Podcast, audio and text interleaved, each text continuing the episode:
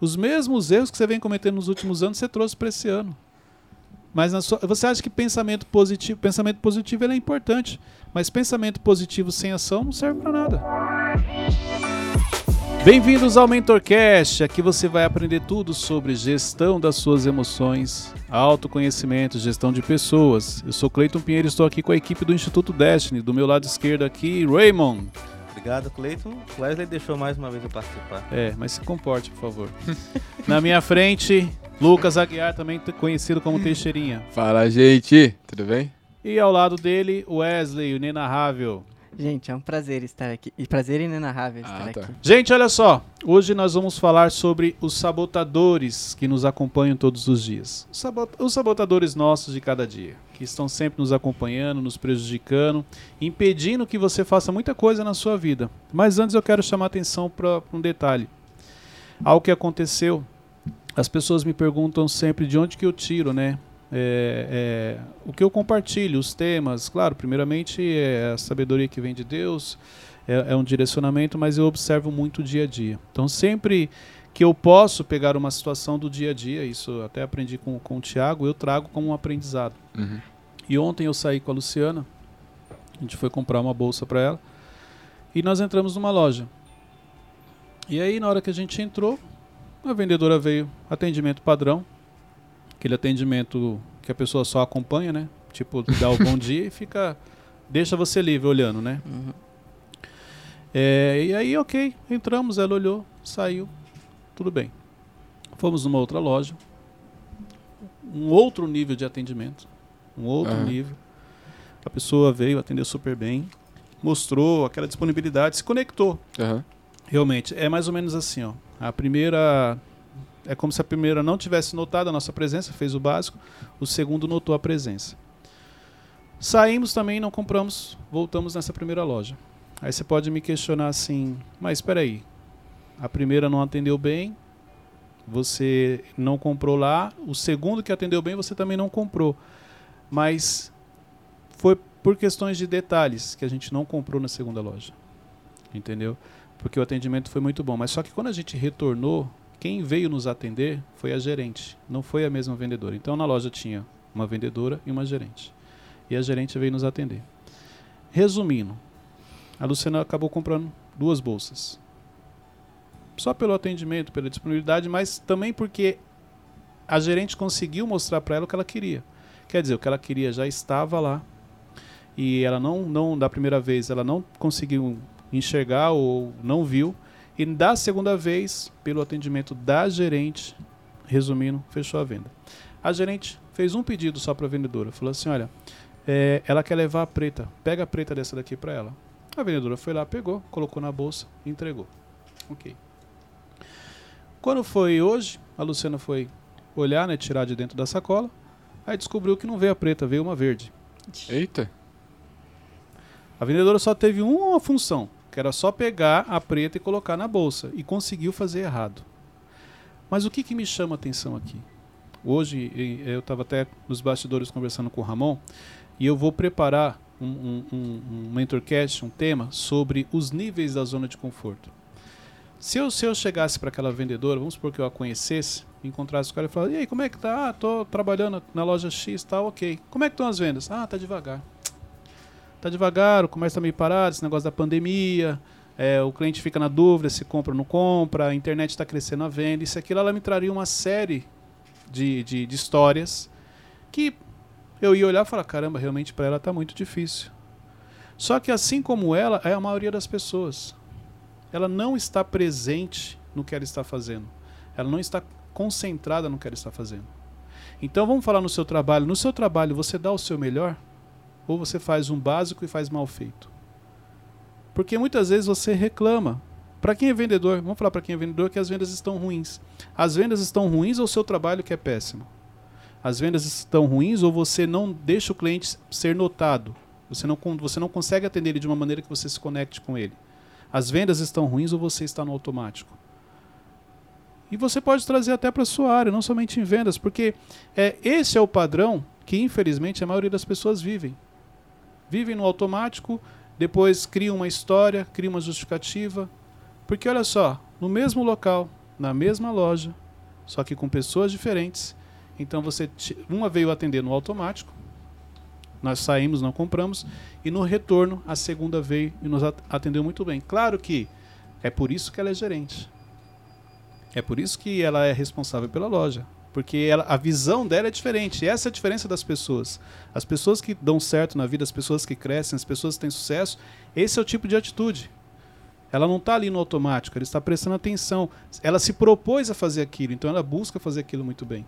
Então eu queria já iniciar chamando essa atenção, porque às vezes você pode estar ouvindo e se eu tivesse a oportunidade de perguntar, você fala: ah, "Não, minha vida está difícil, minha vida está corrida, não está fácil, as coisas não acontecem, eu não tenho sorte. Lá no meu trabalho, fulano foi promovido, ciclano, ou eu não estou conseguindo vender". Claro que não está, porque você está no automático.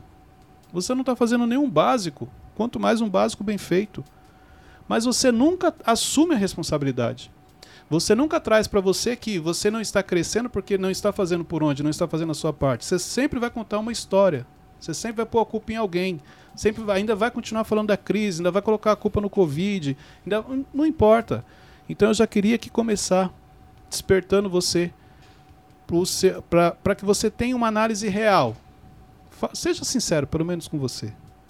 Você não precisa ser sincero com as pessoas quando elas perguntam a seu respeito, vamos falar assim. Mas com você, seja. Assuma que você não está fazendo a sua parte. Assuma que você não está fazendo por onde. Então, eu isso aqui é só a introdução do Caraca, Mentorcast de hoje. meu Deus. Então vamos lá. Quer falar alguma coisa, Wesley? Não, não, não. Tô. Eu vou preparar, tá? Já se prepara. São os níveis da zona de conforto. Vamos lá. Tá tímido, Wesley? Né? Ele já viu, pouquinho. Deus já achou ele ali. aí. De- deixa eu perguntar, antes da gente começar. Ó, te- teve dois cenários, né? A loja 1 e a loja 2. Eu sou uma pessoa que, por exemplo, se eu vou numa loja, eu gosto de olhar assim, sem ninguém em cima de mim. Se eu precisar de alguma coisa, eu chamo alguém. Mas pelo que eu entendi, o senhor é a pessoa que gosta Não, mais Eu de. também, não gosto de ninguém em cima de mim. Mas você percebe quando o vendedor nota a sua presença e ele, à distância, se faz presente. Ele não está em cima de você, ele não está te perguntando, ele está deixando você à vontade. E quando- o mínimo que se espera de um vendedor, eu trabalhei com vendas muitos anos. Você deixa o cliente à vontade, mas quando você percebe que o cliente vai sair, não, você, não, você precisa fazer a abordagem. Você precisa entender o que ele veio buscar, porque a maioria das vezes ele, ele veio buscar o que ele não encontrou, que foi o nosso caso. O que ela queria, ela não viu, estava lá dentro. Tanto que é, uma bolsa que ela estava procurando há muito tempo estava lá no fundo. Foi a gerente quem encontrou. Mas se a abordagem tivesse sido feita da maneira correta, a vendedoria ia descobrir isso e teria feito a venda. Entendi. Neste caso, a loja não perdeu, porque ela saiu e voltou. Agora, quantos clientes ela já pode ter perdido? E se você perguntar para ela, ela vai falar que o movimento está parado, que o dia foi ruim. Você entendeu? Então você não precisa ser pegajoso, eu não gosto também. Mas o vendedor, ele deixa você à vontade, mas ele está te acompanhando. Quando ele percebe que você vai sair, ele te aborda com educação para saber se realmente o que você gostaria, se está ali, para poder te direcionar. Perfeito. Gente, vamos lá. Hoje eu quero falar com vocês sobre os sabotadores que nos acompanham no dia a dia. Eu vou falar sobre três sabotadores que mais acompanham as pessoas e o quanto eles prejudicam, e talvez você nem sabia que eram sabotadores. Então, no Mentorcast de hoje você vai aprender um pouco sobre isso. O que são os sabotadores? Os sabotadores é aquele, aquele momento que, de maneira inconsciente, você faz algo que te prejudica. Quem te prejudica? Quem mais te prejudica no dia a dia? Eu mesmo. Exatamente, porque você está há muito tempo no Mentorcast. Isso. Então isso. você já aprendeu que É, você é o maior lógico. responsável por isso. Mas a maioria das pessoas não sabe. Eu pensei Pa- em terceirizar. é, aí eu pensei, eu cogitei pensei- que você é. ia falar que era eu. Eu Não, pensei. não. Eu mesmo. Ah, tá. A maioria das pessoas, se você perguntar quem te prejudica, ela vai falar: é meu líder, é meu esposo, é meu marido, é o funcionário, é o- a pessoa lá do meu trabalho que não gosta de mim. Ela não entende que quem mais prejudica ela no dia a dia ela mesma. Por quê? Autossabotagem. Por causa dos sabotadores que acompanham ela. Então, eu quero falar um pouco sobre isso hoje. Cleito, quando, onde que eles começam? Esses sabotadores, quando que eles entram na sua vida? Geralmente, na sua infância. Então, por situações que você passa, impactos emocionais, é, o seu filtro mental, as crenças, tudo isso te leva para o caminho da autossabotagem, sem você perceber. Quando aciona um gatilho, o sabotador aparece e te prejudica.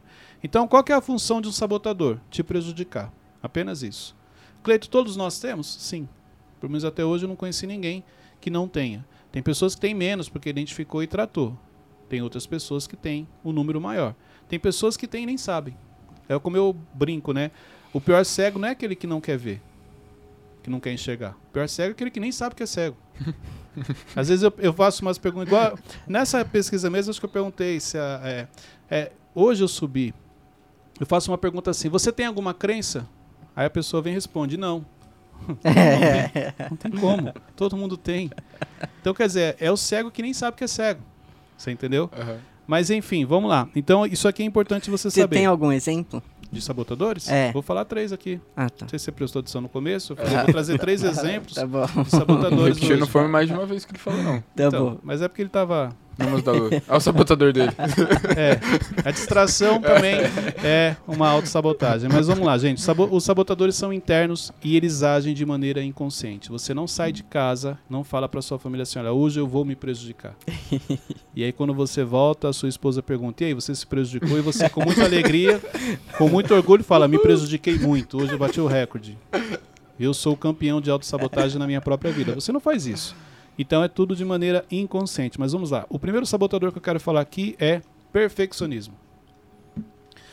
Perfeccionismo é um dos sabotadores. E você precisa já de cara entender que o perfeccionismo existem níveis. Então tem pessoas que têm um nível de perfeccionismo muito alto e ela é muito prejudicada e tem outros que têm um nível um pouco mais brando, Uhum. um pouco mais tranquilo. Vamos lá, pessoas que têm um perfeccionismo como sabotador. Tudo para ela tem que ser perfeito. É aquela pessoa, só para vocês entenderem, aquela pessoa que ela tá assistindo o Mentorcast e ela tá falando assim, ó, a blusa do Wesley tá um pouquinho torta pro lado de cá. Não, não tá não, só tô dando exemplo. A blusa do Wesley tá um pouco torta do lado de cá. Ó, o cabelo dele tá, tá um pouco para lá. Ela começa a enxergar detalhes que outras pessoas, a maioria, não percebe. Qual que é o problema deste perfeccionismo? É que isso chama a atenção dela de tal ponto que ela perde o foco na mensagem. Ela perde o foco no principal do que está acontecendo ali. Então ela está olhando um botão da camisa, não consegue parar de olhar para aquele botão, é a ponto de não olhar a camisa como todo. Esse é um nível de perfeccionismo. Então a pessoa quer que tudo seja perfeito. Tem como tudo ser perfeito? Perfeição só existe para Deus, aquilo que Deus faz. Para o homem é muito difícil. Só que isso prejudica, e prejudica muito. Qual que é um outro ponto do perfeccionismo que muita gente não percebe? Este perfeito nem a pessoa sabe o que, que é. Então, se eu chegar e falar assim, tá bom, o que, que é o cenário perfeito para você? Ela não consegue explicar. Porque o perfeccionismo ele é um sabotador tão forte que ele impede você de conseguir imaginar o cenário perfeito. O cenário que realmente você gostaria de ter. Então você vai falar assim, olha, eu queria que o cenário fosse esse. Aí quando ele está pronto, você fala, não, mas eu acho que se colocar alguma coisa linda vai ficar melhor. Não tem limites. A pessoa não consegue finalizar algo. Então o perfeccionismo ele prejudica e prejudica muito no nosso dia a dia. Por que você- você acha que tem muitas pessoas que falam isso na entrevista de emprego, por exemplo? Ah, eu sou perfeccionista, esse é meu defeito. Porque a maioria das pessoas acha que o perfeccionismo é uma habilidade, é uma qualidade. E não é. Acho que pode ser um grande inimigo da produtividade, né? Vamos lá. Você trabalhar com uma pessoa que ela é perfeccionista é positivo. Então vamos lá. Exemplo, o Ramon ele tem um pouco de perfeccionismo. É positivo porque tudo que ele entrega, ele revisa três, quatro, cinco vezes.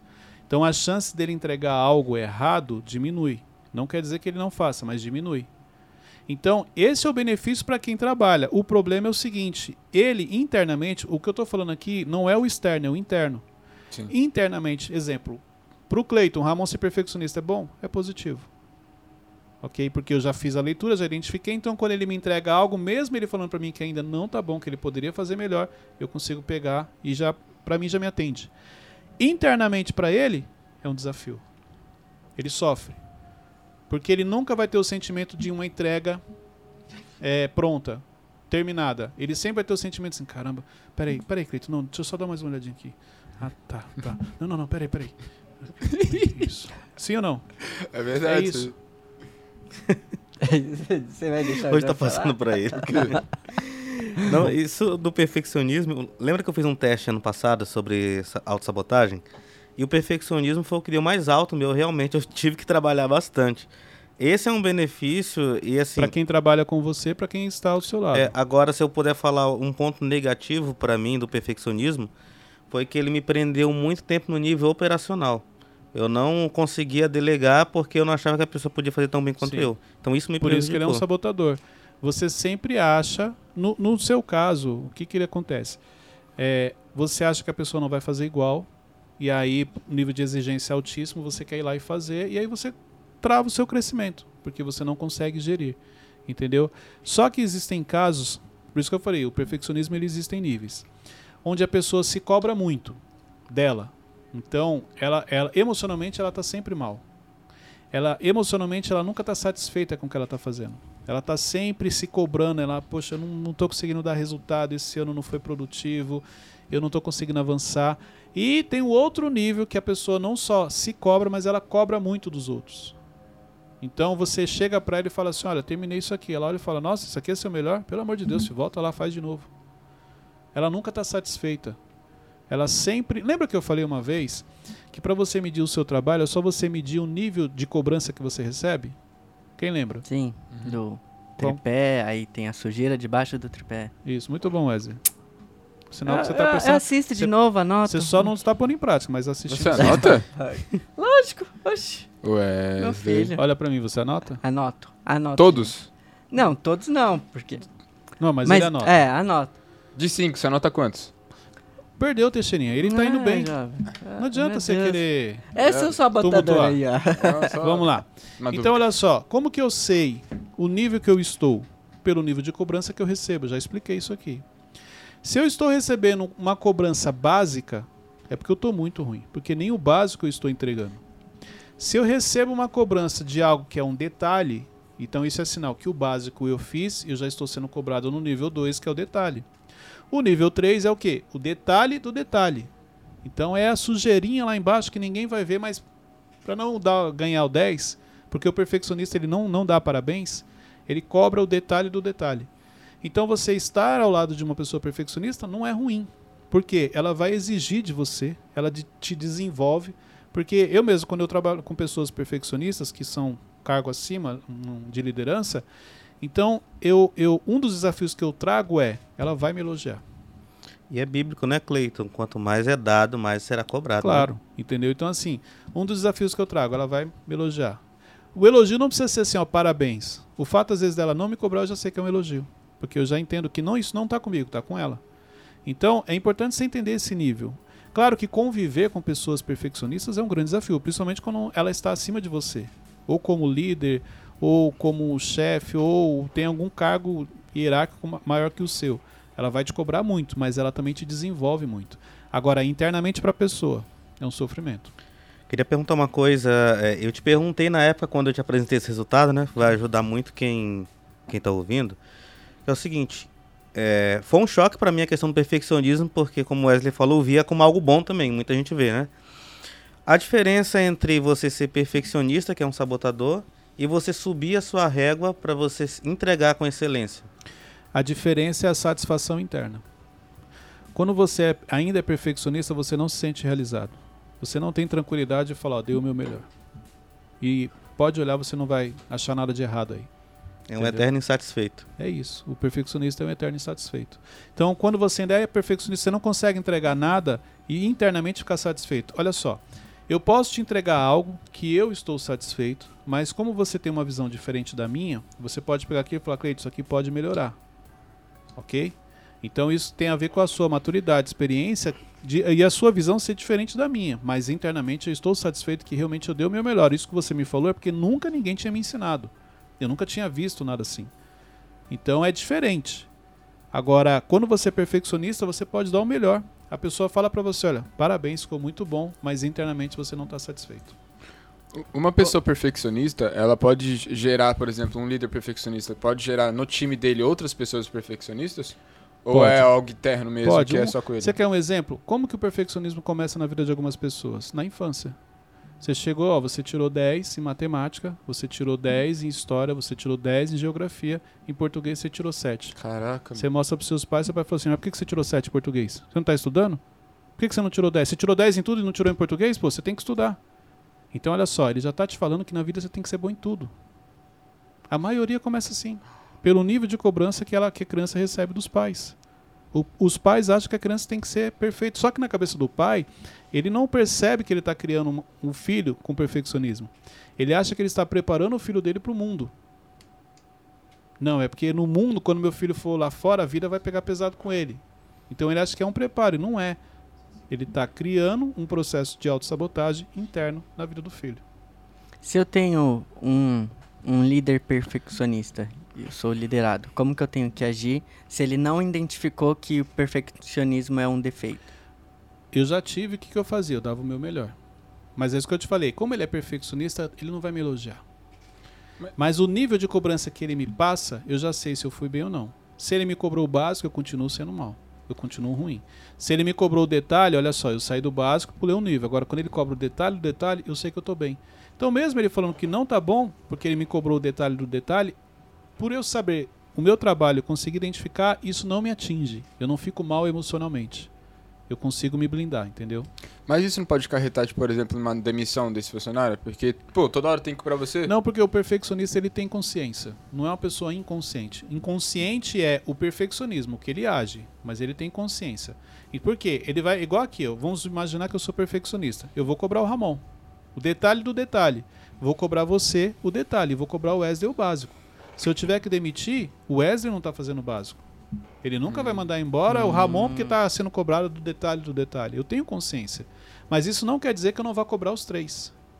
Então, por mais que eu esteja insatisfeito e eu brigue com vocês três, mas eu sei que o Ramon eu estou cobrando o detalhe do detalhe e o Wesley o básico do básico. Mas ele pode cair num ciclo vicioso de achar que a equipe nu- nunca é boa o suficiente? Não, ele cai. Dificilmente ele, ele consegue valorizar os seus colaboradores. Ele até dá parabéns, mas é aquele parabéns que você não consegue receber, porque não é de coração. Mas não é porque ele é um coração duro, é uma pessoa fria, é porque o perfeccionismo impede ele, porque esse é um sabotador que acompanha. Por isso, quando ele te dá parabéns, você, ah, legal, mas você, não, não foi nada, ele falou só para fazer uma média. Justamente por isso, porque ele foi treinado, ele sabe que o parabéns é importante, ele não acredita porque ele acha que você pode fazer melhor, e isso atrapalha. Por isso que é um sabotador. Agora, Cleiton, E- todo. É, Fernando, quer falar? É, é, só pra não. Depois eu falo. É, você tem coragem, você cortou o Wesley, cara. Sinistro, hein, Você cara? sabe que é o Wesley que manda aqui. Próximo Você episódio, se não, ele- se não me verem aqui no próximo episódio, passar, já porque- sabe o que aconteceu. né? Tá tranquilo. Tá tranquilo? É, Pergunta, mas isso, isso pode, pode vir a causar um, um- algum, algum defeito no liderado, né? Porque se ele não reconhecer que Ele o pode líder... desenvolver o perfeccionismo no liderado. Não, é, por Vamos exemplo, supor, ó, eu sou um líder perfeccionista. Começo a te cobrar nesse nível hard. Uhum. Se você se inspira em mim, se você gosta de mim, quando você for líder, você vai querer copiar. Hum.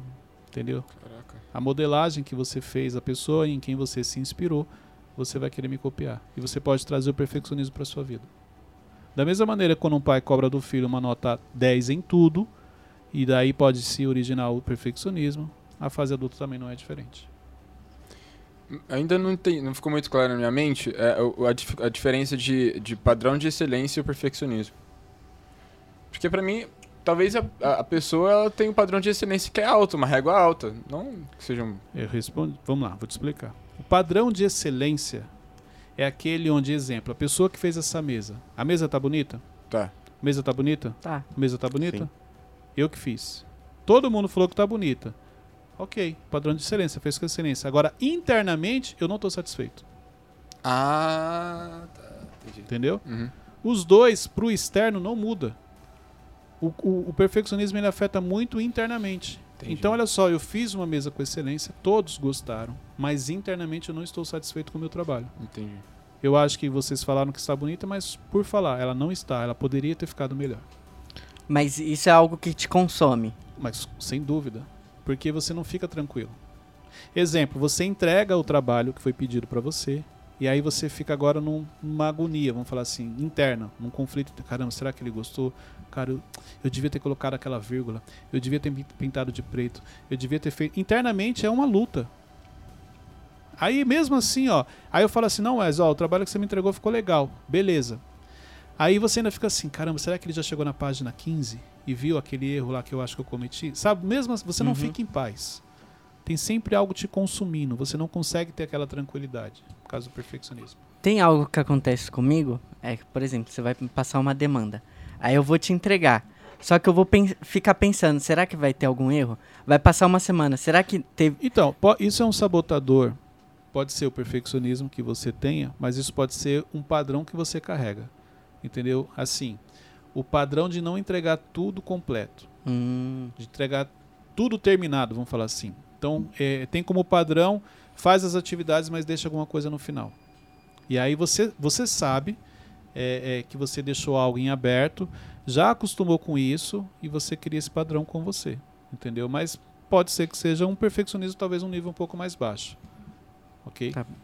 É, Cara, pode perguntar, pergunta. Ramon. Posso agora? Pode. Obrigado. Todo perfeccionista ele tem perfil analítico ou não tem relação? Não, não tem relação. O, as pessoas com perfil analítico, elas têm um perfeccionismo no nível maior. Exemplo, eu já fui uma pessoa perfeccionista. Então, mas como eu tenho um temperamento analítico, então ele era, eu potencializava isso. Por quê? Porque o analítico, tudo para ele é processo, começo, meio e fim. Então o que acontece? Ele acaba vendo coisas que as outras pessoas não veem, prevendo coisas que as outras pessoas não veem. Então o analítico ele vai sofrer ainda mais com o perfeccionismo. Agora sim, um extrovertido, um dominante, um paciente também vai ter, mas ele sofre um pouco menos. Entendi. Agora é engraçado, Cleiton. O analítico ele, ele analisa tudo, né? Eu não posso usar isso ao meu favor, tipo, virar o meu olhar analítico pro que eu tenho de errado, já que eu sou tão detalhista assim? Não porque isso tem a ver com a questão da gestão das emoções. Não tem a ver com temperamento. Tem a ver com quanto você domina suas emoções. Igual eu, por muitos anos, sendo analítico, não tinha controle das minhas emoções, não tinha inteligência emocional. Quando eu entendi o que era inteligência emocional, aí sim o meu processo é mais rápido. Então, qual é a vantagem do analítico? Justamente porque ele é processual, então quando ele identifica, ele resolve com mais facilidade, porque ele começa a se confrontar internamente. Mas isso não quer dizer que ele, ele esteja à frente. Não, é só quando ele descobre. Talvez ele, ele resolva isso mais fácil. Entendeu? Então, o primeiro que eu falei aqui para vocês foi o perfeccionista. O segundo sabotador que eu quero compartilhar aqui com vocês, o vitimismo. Pessoas que se fazem de vítima. E, gente, o vitimismo na mesma situação. Você tem níveis mais avançados e tem níveis menos avançados. Mas o, o vitimismo é aquela pessoa que tudo para ela é mais difícil. Caramba, como essa pessoa tem uma vida sofrida. Parece que Deus está ocupado e nunca tem tempo para olhar para ela. Caramba! Caraca, essa foi boa. Não, é verdade. Você vai falar que essa pessoa, Pode. ela, ela tem, é, é, e assim, é, o vitimista, no, no não sei se você percebeu, mas ele tem uma criatividade para criar histórias na cabeça dele, para fazer drama, para falar para você como a vida dele é difícil. e ele já começa a contar lá na infância que ele não tinha isso, que ele não tinha aquilo. E se você vier corrigir, se você quiser mostrar para ele o lado positivo, ele fica com raiva de você. Então, assim, ele é especialista em criar histórias na sua própria cabeça. Ele acredita naquelas histórias a ponto de convencer as pessoas que realmente ele é sofrido. E se você mostrar para ele um cenário contrário, ele vai ficar chateado com você. Então, muito cuidado, porque olha só, o vitimismo ele tem uma ligação muito forte com as suas emoções. Vou te dar um exemplo. Sabe aquele momento que você está chateado? Exemplo, alguém fez algo com você. Vamos imaginar aqui, eu chamo a atenção do Ramon, e aí eu continuo conversando com vocês e eu dou um gelo no Ramon, vamos falar assim. Existe uma grande chance, se ele não tiver uma gestão das emoções, dele vir para o vitimismo. Por quê? Porque ele sofreu um impacto emocional quando eu chamei a atenção dele, ele ficou chateado comigo e ele começa a se fazer de vítima.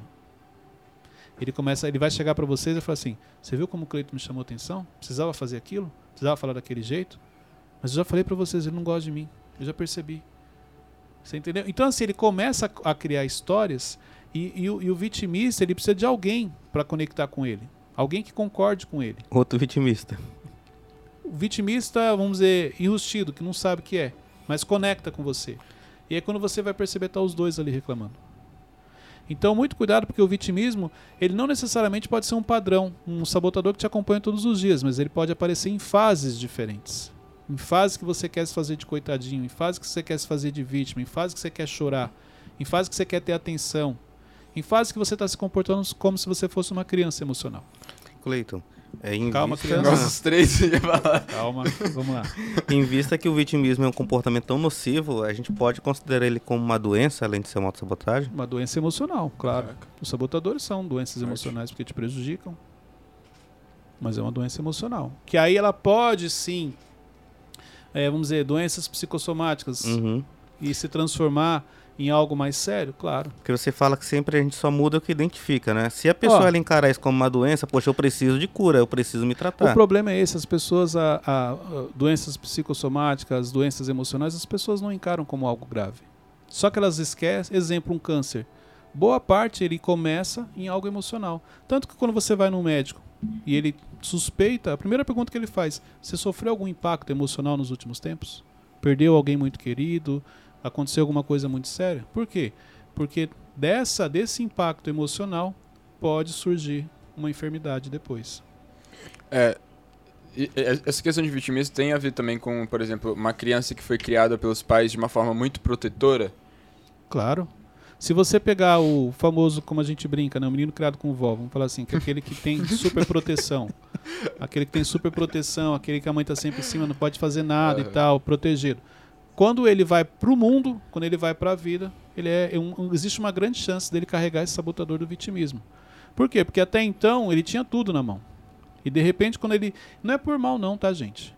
Mas quando ele se vê num cenário onde não tem mais o apoio, não tem mais aquela proteção, não tem mais as coisas que ele queria, ele começa a se fazer de vítima. Ele acha que o mundo abandonou ele, os pais abandonaram ele. Quantos filhos falam que os pais não deram a educação que, que ele gostaria, não deram as coisas que ele gostaria?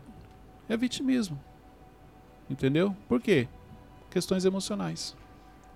E se eu tenho uma pessoa no meu convívio que é muito vitimista, como que eu posso lidar? Porque assim, eu não vou querer ficar perto dela, porque ela está sempre se vitimizando. No meu caso, no meu caso, quando a pessoa vem, eu já faço uma pergunta mostrando para ela que o que ela está falando não procede. Uhum. Então, exemplo, no meu caso, é muito difícil os vitimistas ficarem muito tempo perto, porque eu começo a confrontar.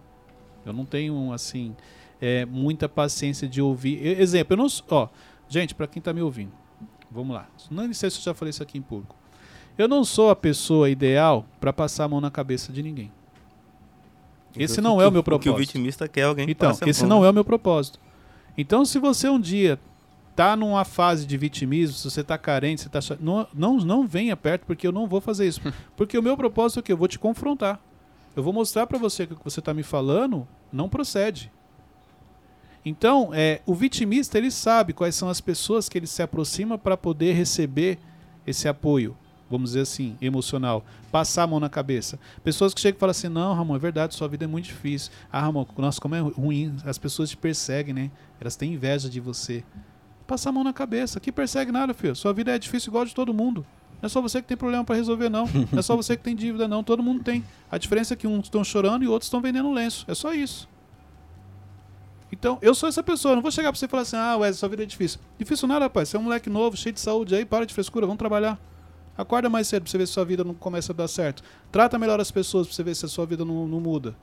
Começa a praticar princípios pra você ver o que, que vai acontecer na sua vida. É isso. Eu vou ser direto. Então, eu não sou a pessoa ideal pro vitimista vir falar. Mas tem pessoas que sim, que tem essa paciência, que passam, não, fica assim, não sei o quê. Não sou eu. Mas sim, como que eu convivo? O vitimista não quer ser confrontado, não quer ser contrariado. Ele quer que você apoie ele. Mas ele também tem consciência de com quem ele fala isso. Entendeu? Então, é, é, o vitimista ele não sai falando para todo mundo do cenário dele. Ele fala para pessoas que ele sabe que ele vai falar e que vão escutar. O vitimista é bom em persuasão? Sim. Porque, tipo, eu pensei que é, o quão difícil deve ser ter um vitimista dentro da equipe. Lembra que eu falei no começo? É que você não, não prestou atenção?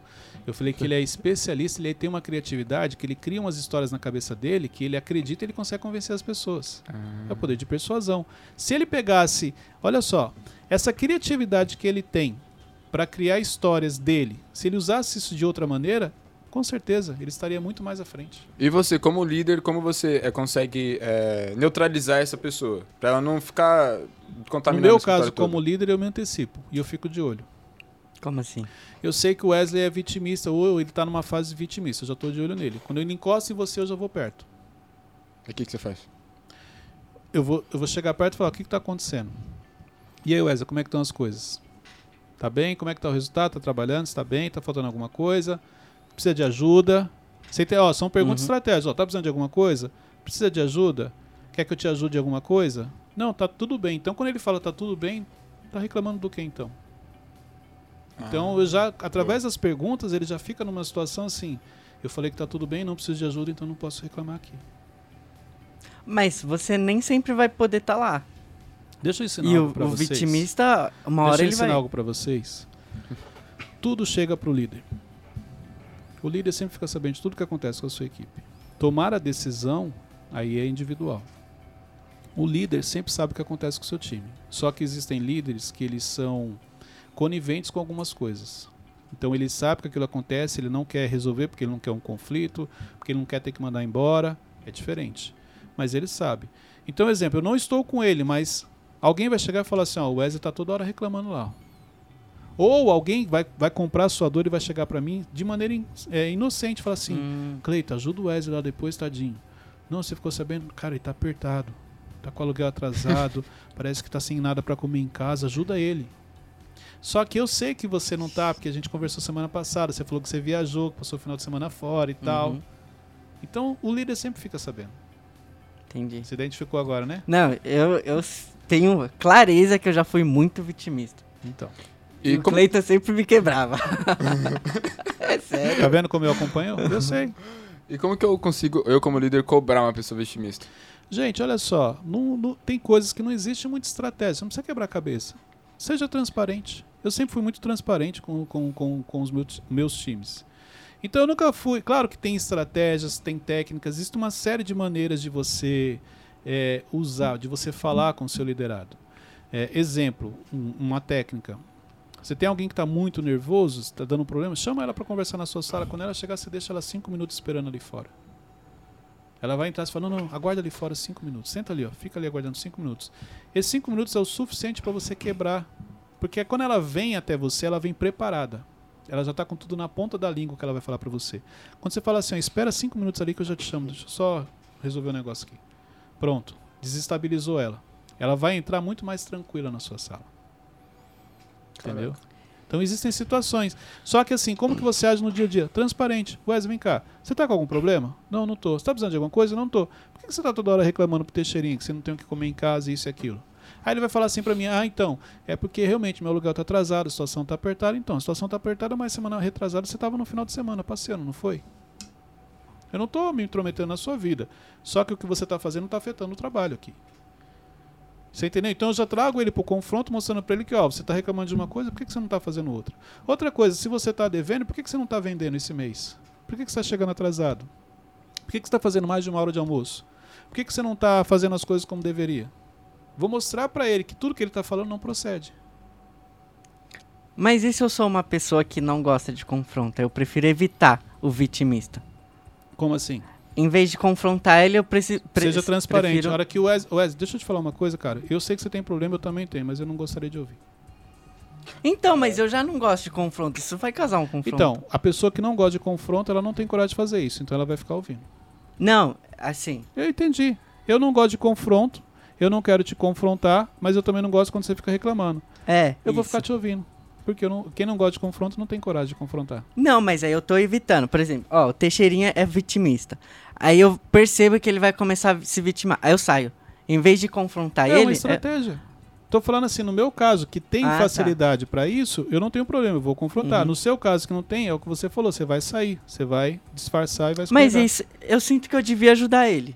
Então você decide que você quer da sua vida. Porque uma hora você fala pra mim que você não quer. Não, é assim, a pergunta dele não é, ele quer, tipo assim, Cleito, vou pegar o Cleito, o Cleito não vai conseguir responder.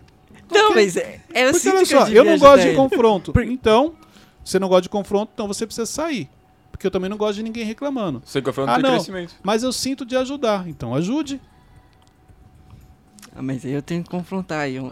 aí- de novo. Você- é o que eu falei. Você entendeu? Você precisa Entendi. decidir o que você quer da sua Como vida. foi que o Cleiton te ajudou a vencer o vitimismo? Foi no confronto. Então pronto, meu amigo. Não gosto de confronto, mas mesmo isso não quer dizer que o Cleiton não me confrontava. Você não gosta, mas eu gosto, tá tudo bem.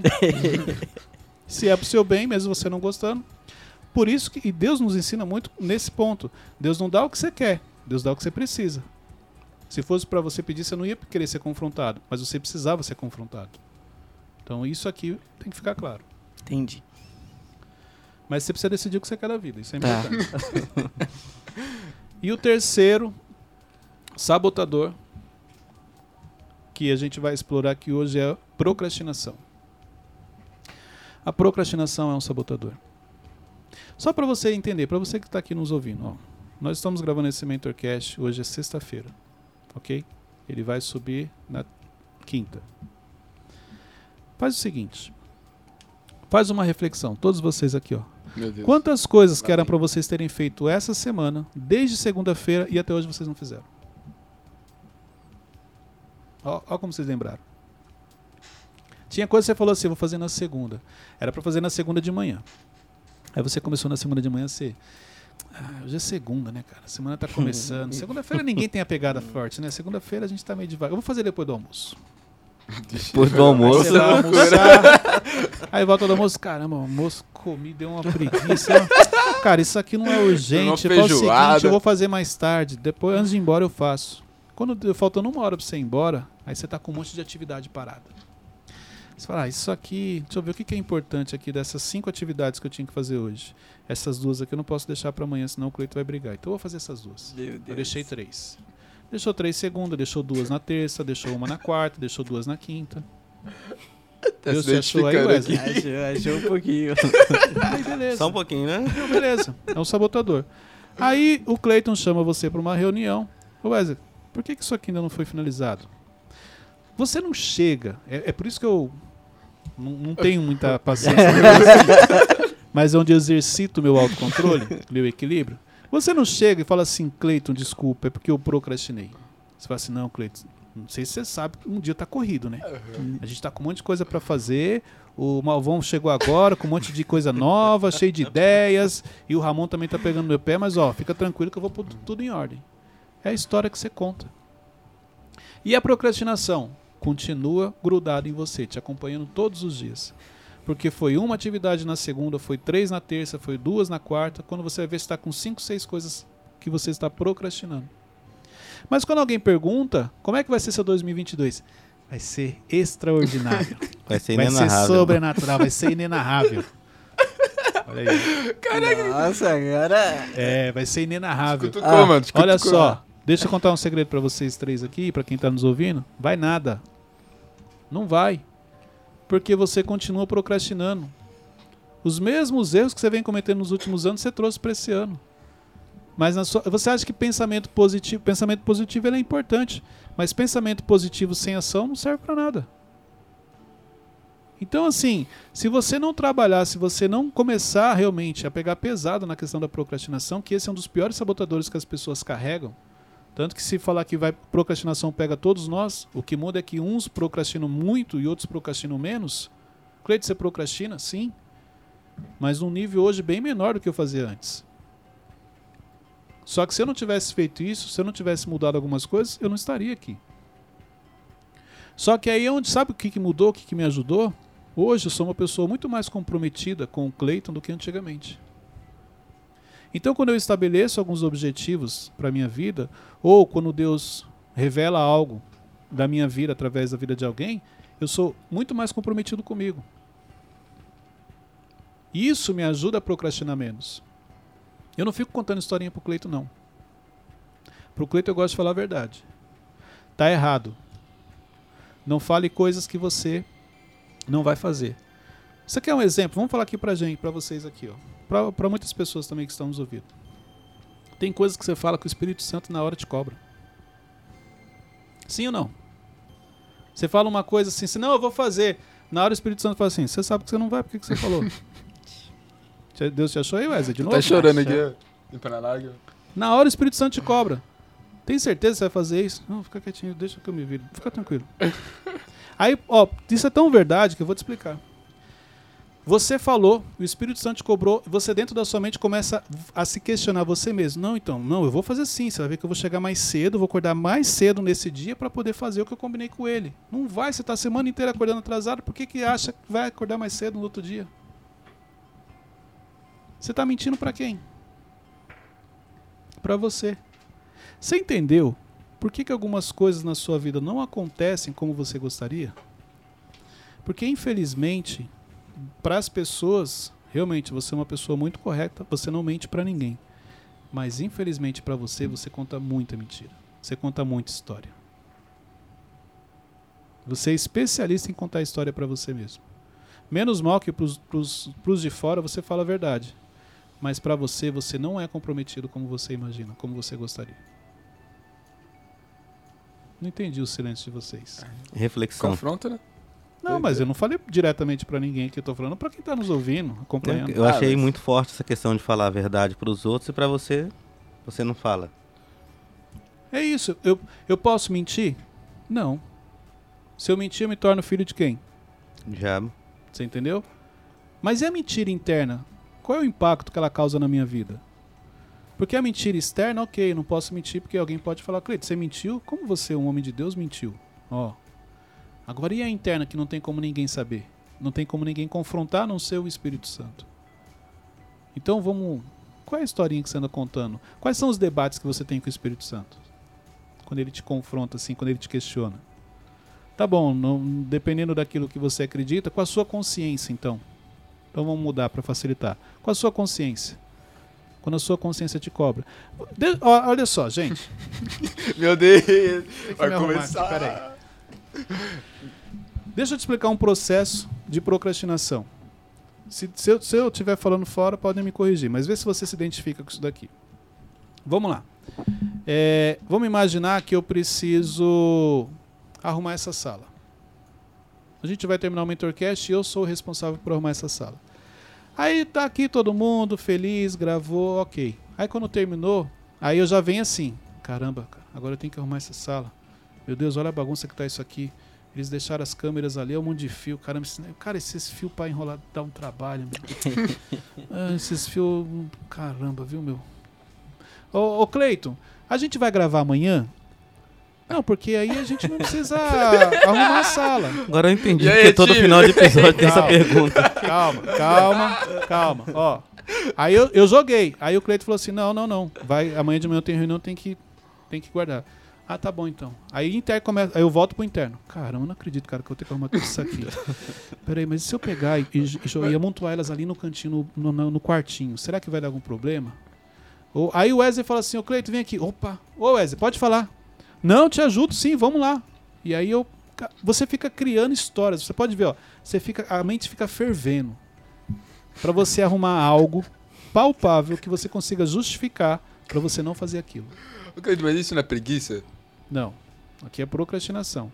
Preguiça é o seguinte, cara. Eu já começo a enrolar, saio pra lá e quando vai ver eu deixei. Eu nem, o preguiçoso ele nem cria história, ele simplesmente não faz. Você pode ver, o preguiçoso não tem história. Tem preguiça de, Ó, de criar história. Não, é sério. Chega pro preguiçoso, quando ele não faz uma atividade, você vê, ele não sabe o que falar. Ô, ô, ô, Wesley, por que, que você não fez tal coisa? Hã? Não, não deu tempo. Não, ah, eu esqueci. Ele não, não, não- ele não cria história pra você. O procrastinador não, ele te conta uma história igual. E eu, ele é inteligente, igual eu fiz aqui. Ô, Cleito, vai gravar amanhã? Não, porque, cara, porque olha só, desmonta equipamento, monta, vai que o equipamento desse cai e quebra. Ele, ele, ele te leva pro pior cenário. Aí você, não, é verdade, pode deixar montado. Ah, obrigado. Sim ou não? É verdade. Só que olha só, essa energia, essa criatividade que você usou pra contar algo pra você, só pra procrastinar, imagine se você usa de outra maneira. Imagina se você usa no outro cenário. O quanto você não cresceria, quanto você não avançaria. Então tudo começa na história que você conta pra você. Se você é especialista em contar histórias negativas, ruins pra você, é por isso que você procrastina. É por isso que você não consegue se libertar de algumas crenças. Perguntas? Acho que não. Não vão falar nada sobre procrastinação? Eu acho que essa última que você falou, no próximo já pode trazer os níveis da zona de conforto, né? Porque É, eu vou preparar esse, essa aula sobre. Eu tenho que preparar aula sobre perguntas, lembra que a gente falou? É, é não trouxe ainda, e a aula sobre os níveis de. isso vai de ser zona muito forte, vai ajudar muito. Porque, gente, olha só, isso. Fala. A pessoa que, que procrastina, ela não é perfeccionista? Ou, ou a a Não, mesma são coisas pessoa pode diferentes. ser? A, mesma pessoa pode ser os três: procrastinador, perfeccionista e vitimista. Tem pessoas que Mas- carregam os três. Vamos lá.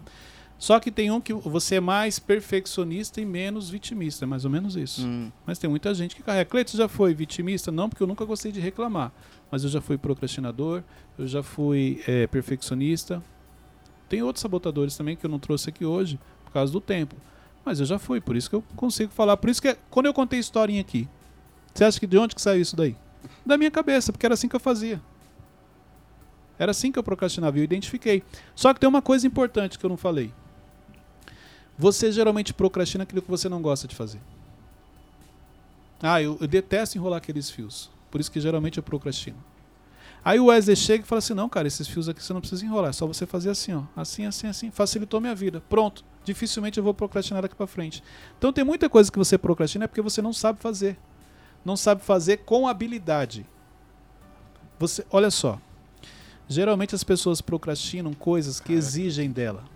Que ela precisa se concentrar. Tudo aquilo que é inconsciente, que você põe a mão e ele vai, pode ver. Não tem problema. Agora que você tem que parar, prestar atenção tal, você não gosta de fazer. 80% do que a gente faz é inconsciente. Mas existem coisas que exigem de você um nível de consciência. Que você preste atenção no que você está fazendo. Não pode ser no automático. Por isso que você gosta de procrastinar aquilo. Caraca, é verdade. Tanto que depois que você aprende, pega uma habilidade, nunca mais você tem problema com aquilo. Me identifiquei. Com essa questão de ah, procrastinar mais é o que você não gosta de fazer, que você não curte. Fala uma coisa que você gosta de fazer. Que eu gosto? É. Criar coisas. Você não pode ver que você não procrastina quando você tem alguma atividade que, tem, que envolve uma criação. Inclusive é uma das primeiras que você começa o dia. É. O que, que você não gosta de fazer? Program... Planejar. Já Hum. fez o planejamento? Não. Do, do ano? Fiz. Não, Eu fui mas eu obrigado. falo assim. É isso, ó, eu fui obrigado, mas eu não queria fazer. Tanto que você fez, você visitou ele? Visitei. Replanejou, mudou alguma coisa? Tirei uma meta. Olha lá. Você entendeu? Facilitou, facilitou. Ele tinha. Não, peraí, tem muita coisa aqui pra fazer. Deixa eu tirar uma aqui. Não, era aquela meta lá do apartamento, morar sozinho. tá? Sempre buscando facilitar. É isso.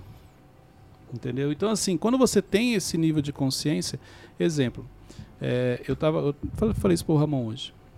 Tava conversando esses dias com a Luciana, ela falou assim: a gente tava planejando 2022. Ela, não, mas que 2022 hum, não seja tão puxado, né? Porque 2021 foi um ano de muito crescimento, Sim. mas você paga um preço alto por isso. Eu falei: não, então não tem como. Não tem como a gente continuar crescendo sem passar por alguns processos. Isso é inevitável. Mas é, é assim, é no automático, muitas vezes a gente sempre busca isso. Ah, deixa um pouquinho mais fácil, que seja mais leve. Tem coisas na vida que não tem como. Como que muda isso? Então, exemplo, eu posso passar pela mesma situação que você, pelo mesmo processo, só que eu posso estar mais tranquilo enquanto você está de cabeça cheia. O que, que muda? É a minha visão. Quando eu tenho uma visão correta da fase de vida que eu estou, ela se torna mais leve. Quando você tem a visão correta da fase de vida que você está, ela se torna mais leve. Como assim? O que você planejou para este ano? Vamos supor que você planejou aumentar o seu faturamento em pelo menos 30%. Isso quer dizer que você vai ter 30% a mais de problemas, você vai sofrer 30% a mais de pressão, você vai lidar com pessoas difíceis 30% a mais. Só que você não faz essa conta, você só aumenta o que? O faturamento. E você esquece que não é só ele que aumenta. Tudo também vem junto. Os problemas, a pressão, pessoas difíceis, ambientes difíceis. Inclusive, pode ser que nesse aumento de 30% você tenha que frequentar ambientes que antes você não frequentava, que são muito mais difíceis do que você imagina. Então, quando eu tenho essa consciência, minha vida se torna mais tranquila. Eu não reclamo. Tem pessoas que falam assim: as pessoas só me procuram para reclamar. Dê glória a Deus por isso. Sinal que você está no nível acima delas. Porque quando você tem um problema que você não consegue resolver, você vai procurar alguém que está acima de você para te ajudar. A pessoa está reclamando. Então faz o seguinte: desce do cargo de liderança, volta a ser uma pessoa comum. Não, não quero. Então para de reclamar. Nível de consciência é importante. Cleito, é, Ixi, lá vem. essa frase, ó. Ele e as frases. dele, né? Vamos lá. As frases de procrastinação dele. Não, é que Não, não. trabalhar certo. É uma frase de procrastinador? Como assim? Tipo, ah, eu tô trabalhando certo, então eu tô fazendo o que eu tinha que fazer e. Ó, vamos lá. Uma pessoa. Não, não é pra você, amor. Não é, é que gente falou isso ontem. É, vamos lá. Não é pra você. Deixa eu te falar uma coisa. Vamos, vamos para vocês aqui. Quando vocês estavam fazendo algo que vocês estavam fazendo muito bem, que estava dando resultado, que as pessoas gostavam, que vocês receberam elogio, você precisou falar essa frase? Tô trabalhando certo? Não, Não. Não. Quando que você precisa falar essa frase? quando você tá trabalhando errado. Você entendeu? Quando você está fazendo certo, você não precisa. Você não precisa falar, ah, tô trabalhando certo. Por quê? Os números mostram. Os resultados aparecem. Hum, Agora, quando você sabe que você não está fazendo como deveria, você começa já a trazer algumas coisas para se autofirmar, para que alguém não perceba, ou para mostrar que é aquilo e que na realidade não é. Quando você está indo bem, você não precisa falar. É a mesma coisa, a pessoa que sabe quem ela é, ela não tem necessidade de falar quem ela é para as pessoas, porque ela já sabe. Agora, a pessoa que tem crise de identidade, ela precisa chegar nos lugares e falar assim: olha, eu sou honesta, eu sou uma pessoa confiável, eu sou uma pessoa humilde. Você já viu uma pessoa que é humilde falar que é humilde? Claro que não. Ela já é, não precisa falar. E como assim, Cleiton? Ela prova no dia a dia que ela é humilde. Na verdade, o orgulhoso fala que é humilde, né? É, é isso. Então, tudo aquilo que você tem necessidade de falar, tem alguma coisa aí. Ou porque internamente você não está tranquilo, você não acredita naquilo, por isso que você fica falando para se reafirmar. Ou porque você não quer chamar a atenção das pessoas para um ponto negativo seu, por isso que você traz esse outro ponto. E quando a pessoa não, não enxerga os resultados? Não você que fala pro trabalho certo, a outra pessoa. Mas olha só, não tem como você não enxergar os resultados.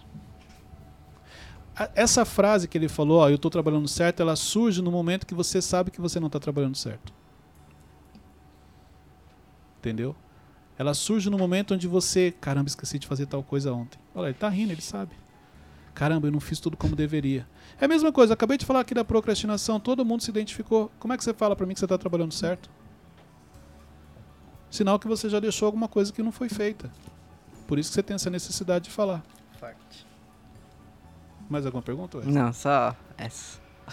Então acho que hoje caíram muitas fichas aqui, né? Demais. Eu consigo medir quando fica o silêncio, não tem pergunta, caiu, tá todo mundo meio envergonhado. Vamos refletir. Vamos fazer lição de episódio. casa.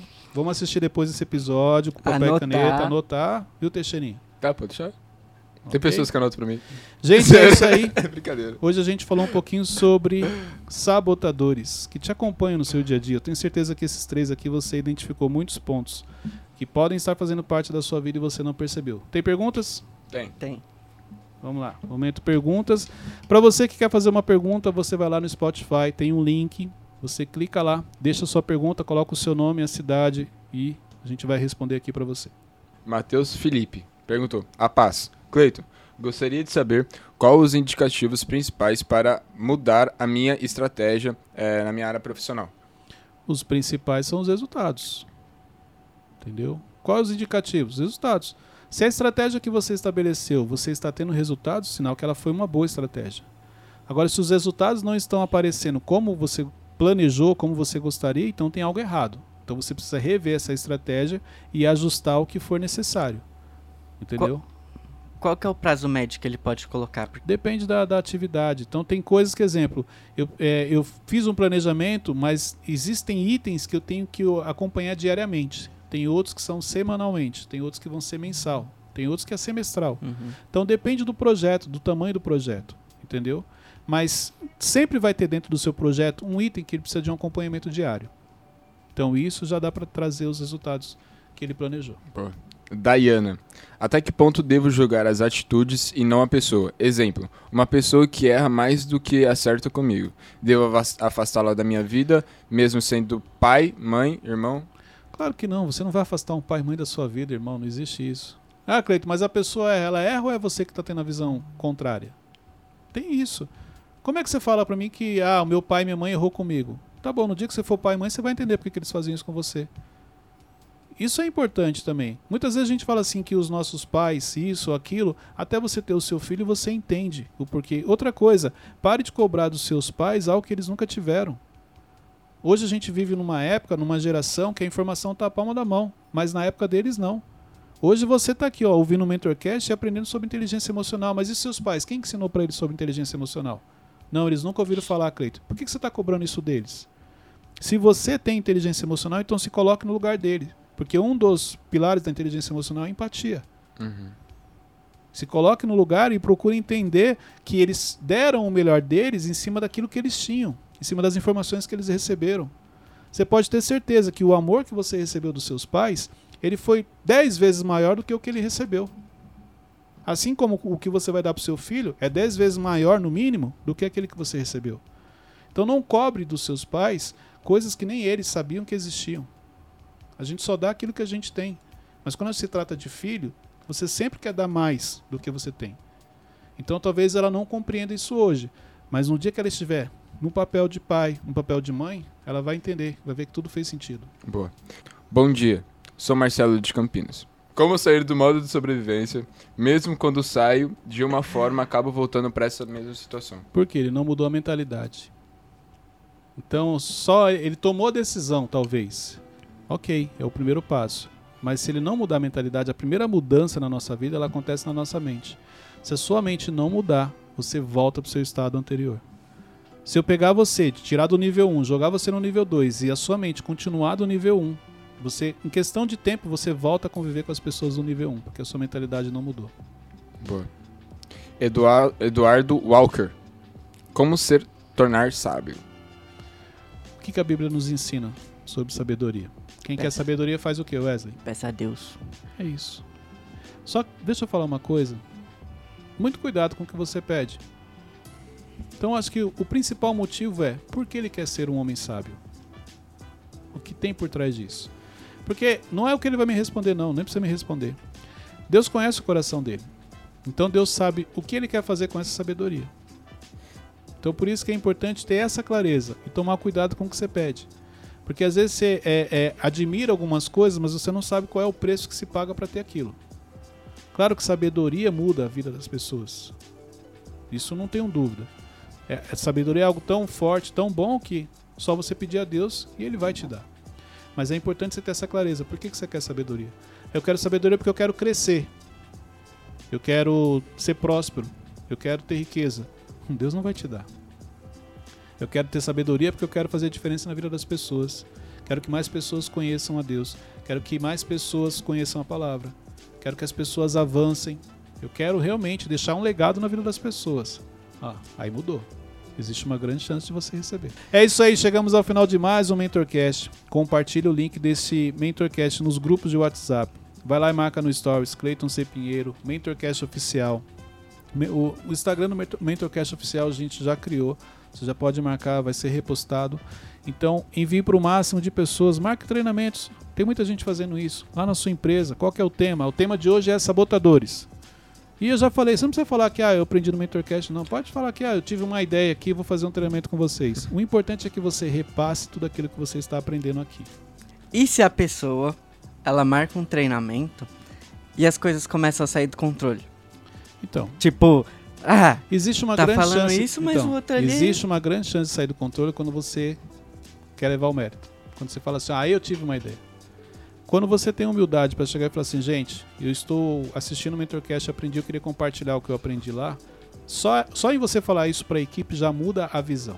hum, Quando você chega e fala assim, gente, eu sei falar sobre sabotadores, hoje eu vou explicar para vocês, as pessoas já te olham diferente. Ah, você sabe? Pera aí, deixa eu ver aqui. E isso aqui? As pessoas começam a mandar perguntas não para o desenvolvimento, mas para te confrontar, para mostrar que você não está nesse nível.